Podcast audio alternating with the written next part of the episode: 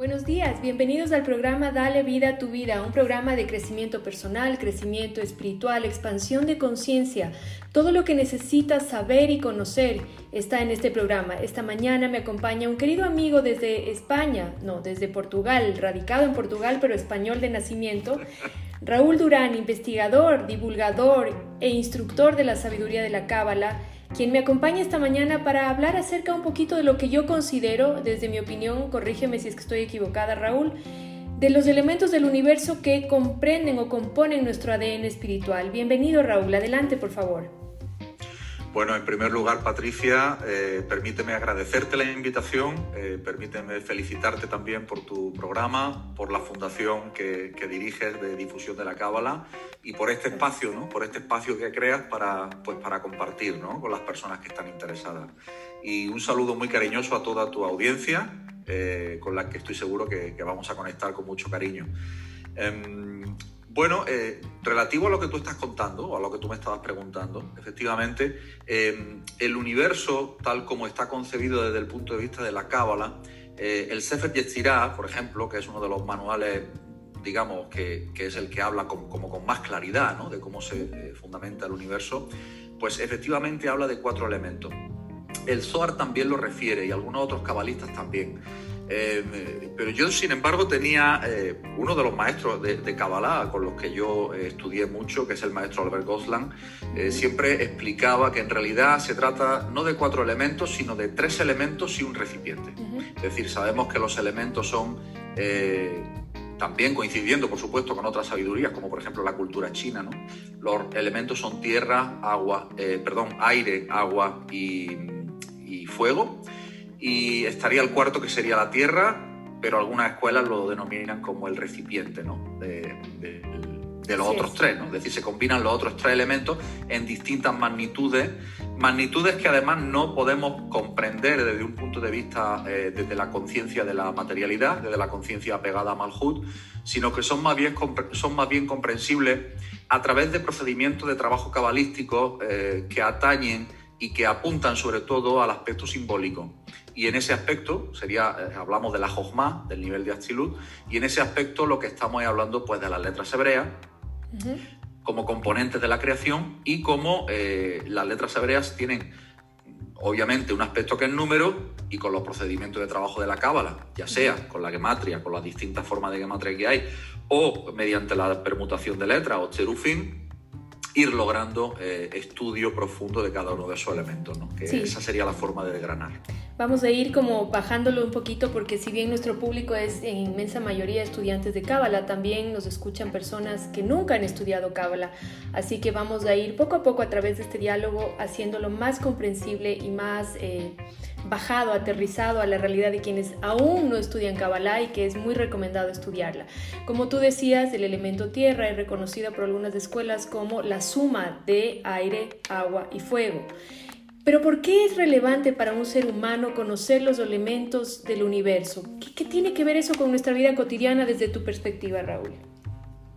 Tiene que ver todo. Eh, fíjate, normalmente la trayectoria de un ser humano, de cualquier ser humano, cuando encarna en esta realidad holográfica, multidimensional, en la que tú puedes utilizar tus cinco sentidos, eh, para las personas que, quizás están recién empezando eh, a investigar o a interesarse por el mundo de la cábala, baste decir que las personas solamente se hacen preguntas cuando tienen un dolor o cuando tienen una molestia, antes no hay necesidad realmente de preguntarse nada.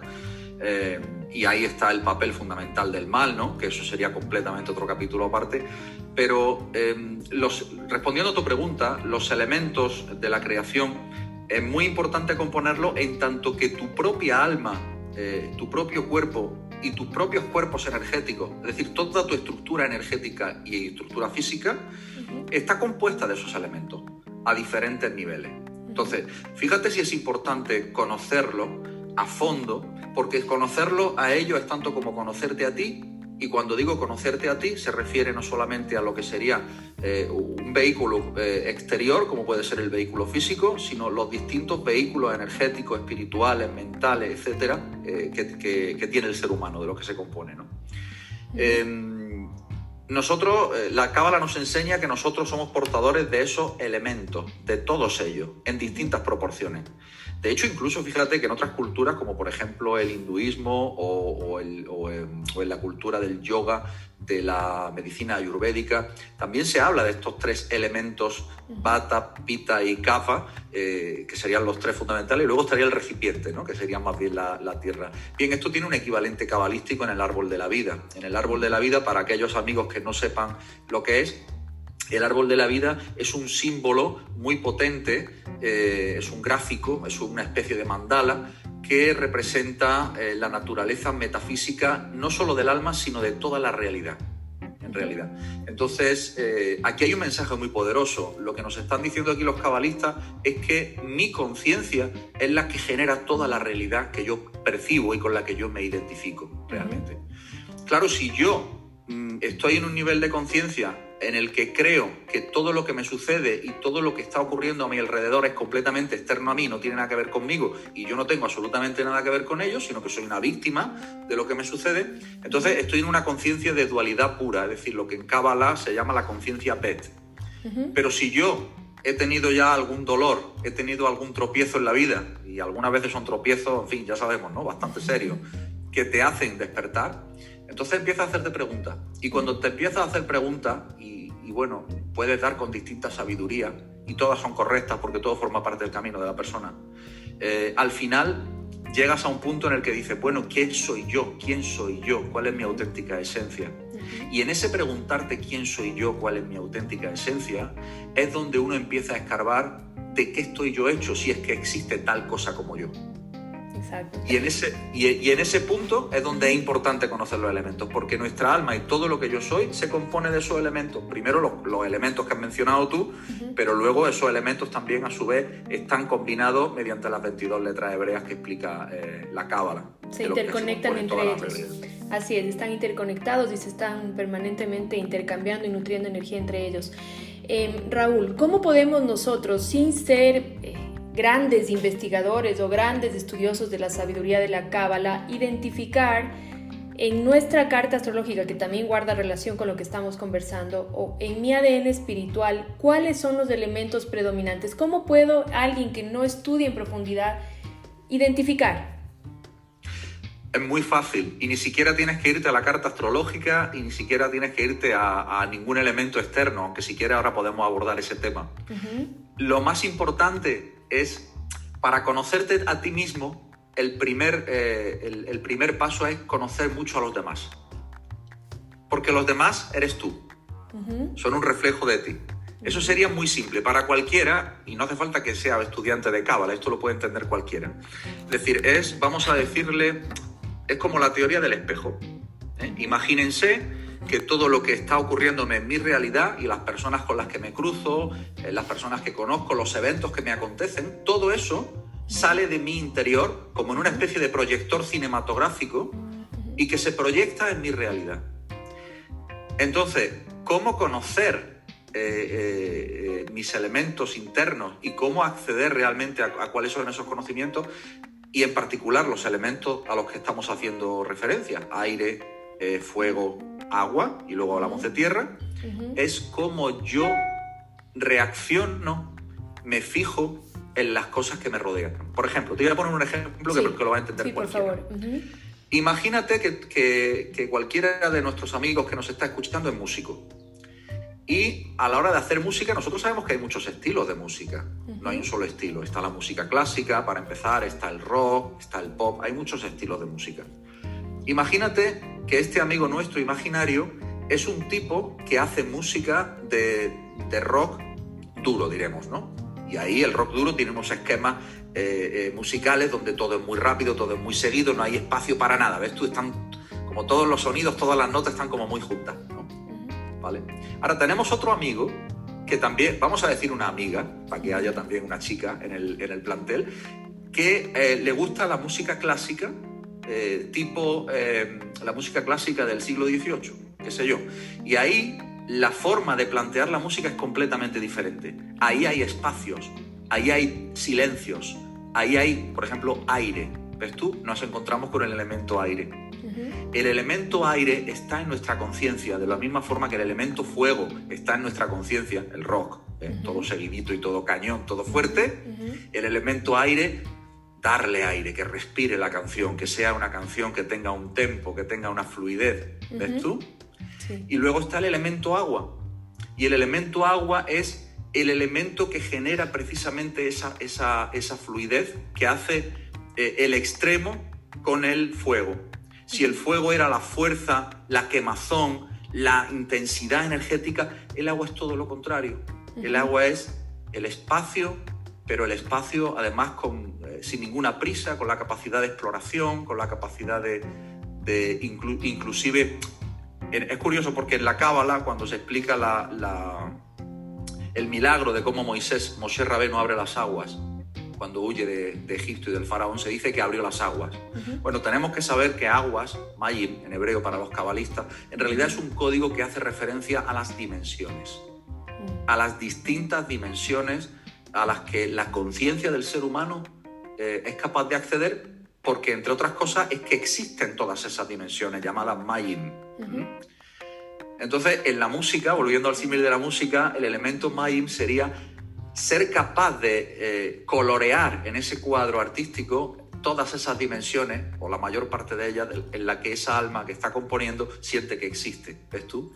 Y hemos pasado por toda la paleta de colores que pertenecen al alma humana, que están incluidas en nuestro ADN metafísico, y hemos sido capaces de eh, eh, analizarlo. Y ahora está el elemento más interesante, que es el de tierra ¿Y el elemento de tierra cuál es? En el símil musical o en el símil de cualquier otra creación artística o creación empresarial o igual cuando tú fundaste tu fundación de Cábala porque es un proyecto, es bajarlo a tierra y cómo es que necesitamos, en Cábala decimos un keli, una vasija, un recipiente en el que pueda tener lugar. Y entonces yo ya veo de qué manera mezclo esos elementos. Pero para terminar con el argumento, todos los elementos existen en nuestra alma, en nuestra conciencia, tienen su reflejo en nuestra fisicalidad, porque todo lo que existe en la realidad es reflejo de, no de la no eh, fisicalidad. Y en definitiva tenemos que empoderarnos, y yo creo que en este mundo, eh, en este momento actual, estamos precisamente por ser seres empoderados, en el sentido de que conozcámonos mejor a nosotros mismos, nuestros componentes, para poder crear nuestra realidad y así poder hacer que la realidad obedezca a lo que el creador quiere darme, a lo que el creador quiere que sea mi luz. Ok, déjame ver si puedo comprimir la idea. Venga. Quiere decir un poco que todos nosotros tenemos los, los cuatro elementos en distintas proporciones. ¿Sí? ¿Estamos de acuerdo? Ok. Entonces no hay alguien que sea solamente fuego, ni alguien que sea solamente agua, ni alguien que sea solamente aire, ni solamente tierra, sino que somos la suma de varios eh, de estas composiciones energéticas. Todos somos un poco de cada uno de los elementos y cuando queremos identificarnos tenemos que ver de quiénes estamos rodeados para poder percibir cuál es el elemento predominante. ¿Entendí bien?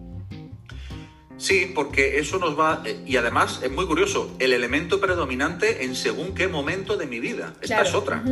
Claro que sí. porque claro, el itinerario de cada alma a lo largo de esta experiencia eh, dentro de esta realidad de los cinco sentidos, el itinerario puede ser que te, que, te, actualices en el alma varias veces, como, es, como, ocurre con muchas personas. Creo que se trata de eso, ¿no? Claro, claro. No, bueno, se trata de eso para los que están en el proceso de despertar, porque para los que están dormidos, no. Están bien como están.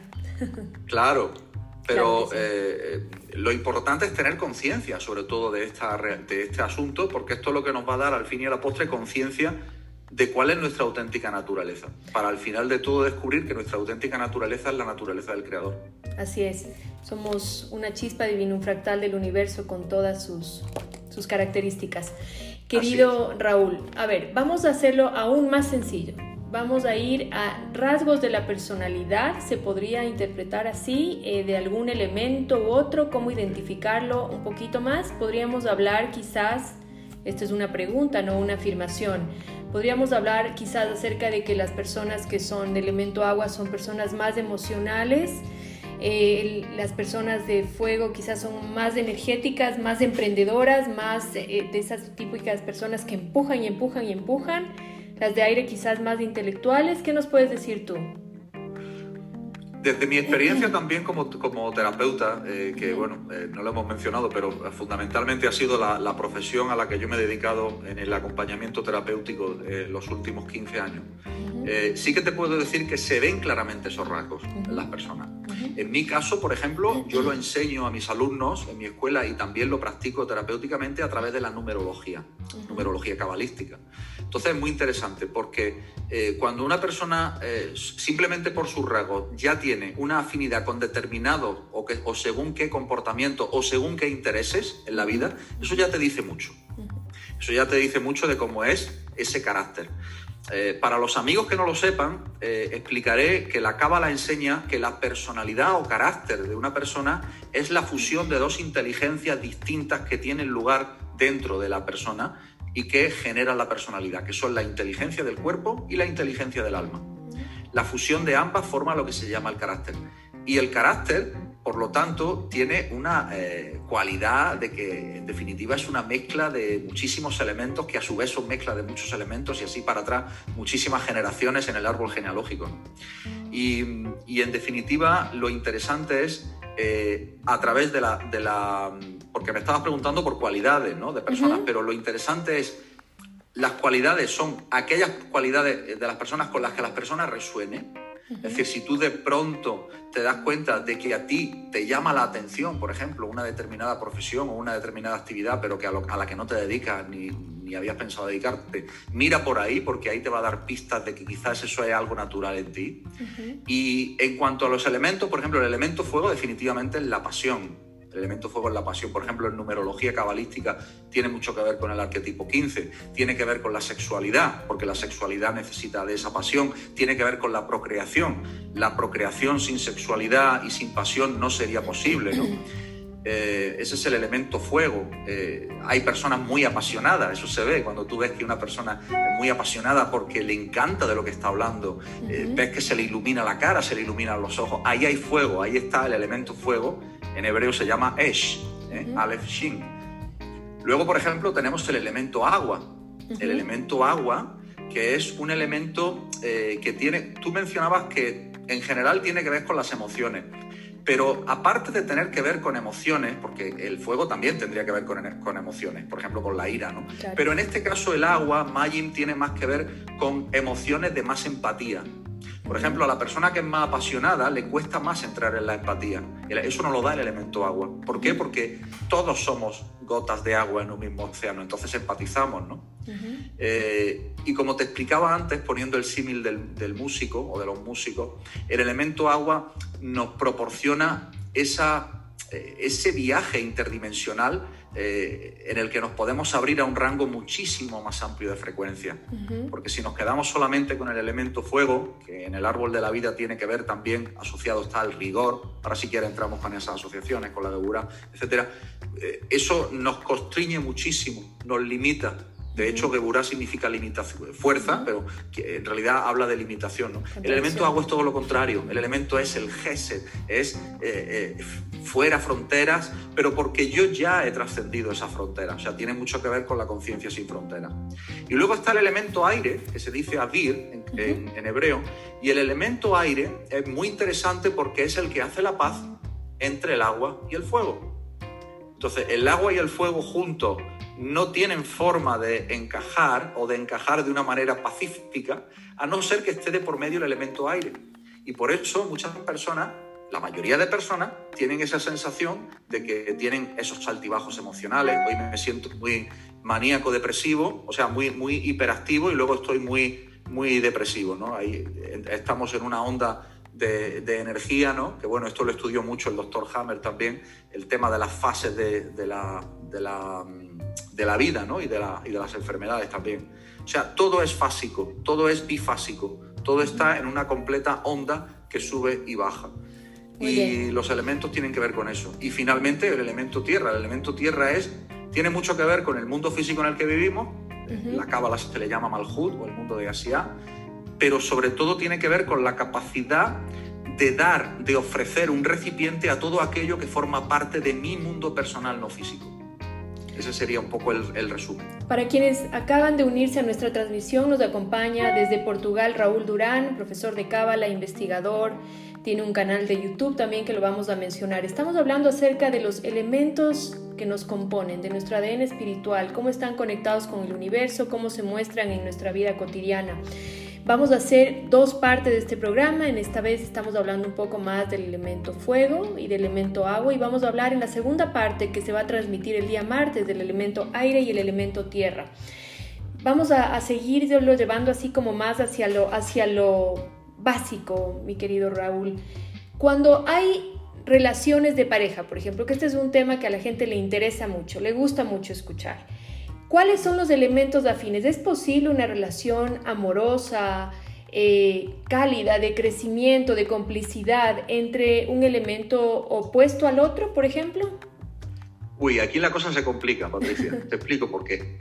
La cosa se complica porque aquí no solamente es eh, el asunto de, obviamente, lo podemos analizar desde el punto de vista de los elementos que componen a cada personalidad y que esas dos personalidades, digamos, se reúnen en esta vida y tienen una experiencia, un recorrido juntos, sino que aquí tenemos que entrar también en todas las cargas transgeneracionales que traen cada una de ellas. Claro. Con lo, con lo cual em, eh, no debemos de perder de vista esa visión. Si hacemos un análisis simple, eh, para, o, siquiera introductorio, podemos entender perfectamente, y siempre pasa en las parejas, siempre, siempre, siempre, una pareja, eh, yo digo que para que una pareja triunfe, y que triunfe quiere decir que sean maestros uno del otro y compañeros uno del otro, eh, tienen que darse una circunstancia. Y es que uno esté en la polaridad opuesta que el otro, siempre.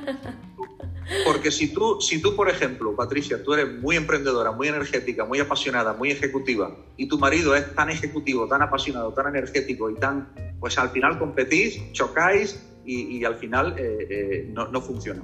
Sin embargo, si, el, si tu marido es el tipo de persona, no sé si estás casada, eh, perdóname, pero estoy, estoy, estoy, poniendo un ejemplo. Em, si este marido es amoroso, apoya, es, es más tierno, es alguien que entiende mucho más la psicología de la mujer más ejecutiva y tal, entonces la pareja funciona perfectamente bien. Y al contrario, por ejemplo, cuando tenemos un hombre muy energético, con una energía masculina muy bien posicionada, y tiene una pareja que, también es muy energética y con una energía masculina muy posicionada, pues esa pareja no puede funcionar. Porque ahí, tienes dos, machos en el mismo corral, se van a, se van a matar. claro. Tú, pero ahí que se necesita que el hombre tenga la energía eh, masculina y la mujer femenina, o al revés. Es decir, da igual, puede ser que la mujer tenga la, la energía masculina y el hombre la energía femenina. Te pongo un ejemplo.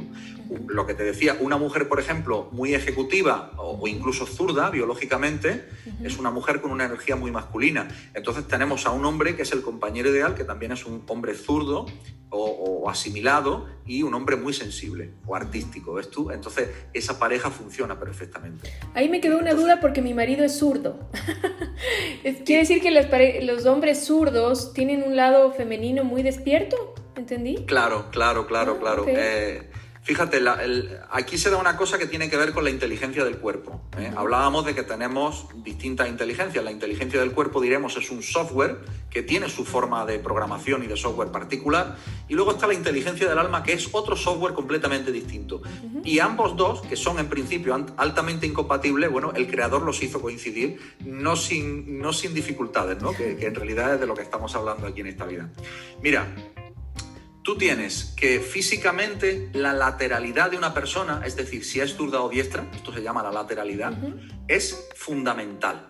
Fundamental para entender cuál es la identidad biológica de la persona. Biológica. En una mujer, entender si es zurda o diestra es fundamental. Y sobre todo entender si es zurda asimilada. Porque si tu marido es zurdo, ya quiere decir que tú eres zurda de alguna manera, quizás no biológica, te tendríamos que hacer la prueba. A ver, aplaude. aplaude. estás golpeando con la zurda en la diestra, ¿no? No, con la diestra. Ah, con la diestra en la zurda. Sí, es que me vale. la, la, zurda golpearía con la, con la zurda en la diestra.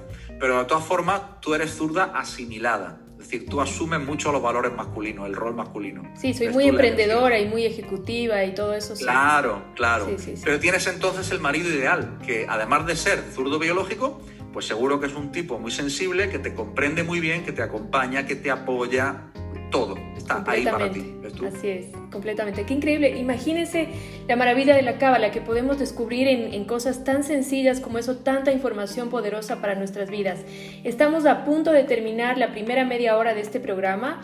Eh, les invitamos a que nos escuchen el día martes. Nosotros vamos a pregrabar el programa el día martes ahora mismo, pero no quiero despedirme de esta primera parte sin que Raúl nos cuente dónde te podemos encontrar, cuál es tu canal de YouTube, cuáles son tus redes. Vamos a invitarte a que seas parte del equipo de profesores de Fundación Cábala sin ninguna duda. Dalo, dalo, por hecho, nos pondremos de acuerdo para ver cuál es la temática de interés para nuestra comunidad. Pero cuéntanos dónde te puede encontrar la gente, que eso es muy importante. Mira, pues me pueden encontrar en la web arquetiposraulduran.com. Me pueden encontrar también en las redes sociales usuales, Facebook. En Facebook me pueden encontrar como Raúl Durán Cabala. En Instagram me pueden encontrar como Raúl Durán Cabala, todo seguido. Y, no sé si en alguna... Ah, y en YouTube. Bueno, en YouTube también tengo un canal eh, que se llama Raúl Durán. Y básicamente allí, pues encantado de, de contactar con todo el mundo. Sí, tienes un canal que veo que tiene muchos seguidores también. Así que, bueno, si quieren conocer a mí me encanta que, que hayan muchos profesores de Cábala, porque siento que cuando la gente se aferra a uno ya, ya no me gustó, eh, en lo personal. completamente de acuerdo, Patricia, pero perdóname porque estoy súper de acuerdo con lo que está diciendo. Y en ese sentido, siquiera lo dejamos para el programa ahora que viene, después de este. Eh, yo siempre creo que lo interesante es construirte tu propio maestro. Sí, sí, si tu maestro no tiene interés en que tú seas tu propio maestro, entonces hay un problema. sí. Así es. Bueno, muchísimas gracias a todos quienes nos escucharon en esta primera parte. Estuvimos hablando con Raúl Durán, profesor de Cábala, investigador. Estuvimos conversando acerca de dos elementos en el universo, el fuego y el agua. En nuestra entrega del día martes estaremos conversando acerca de los dos que nos faltan, la tierra y el aire. Empecé así, los quise armar un poco opuestos para que vean que en realidad son complementarios y que, que todo va de la mano. Así que para quienes nos escucharon, por favor no se pierdan el programa del día martes. Estaremos hablando, como ya dije, de la tierra y el aire y a seguir aprendiendo de Cábala, investigando que necesitamos ser libres, necesitamos poder revelar toda nuestra luz interna en el mundo. Nos vemos el día martes. Gracias Raúl y gracias a todos quienes nos escucharon.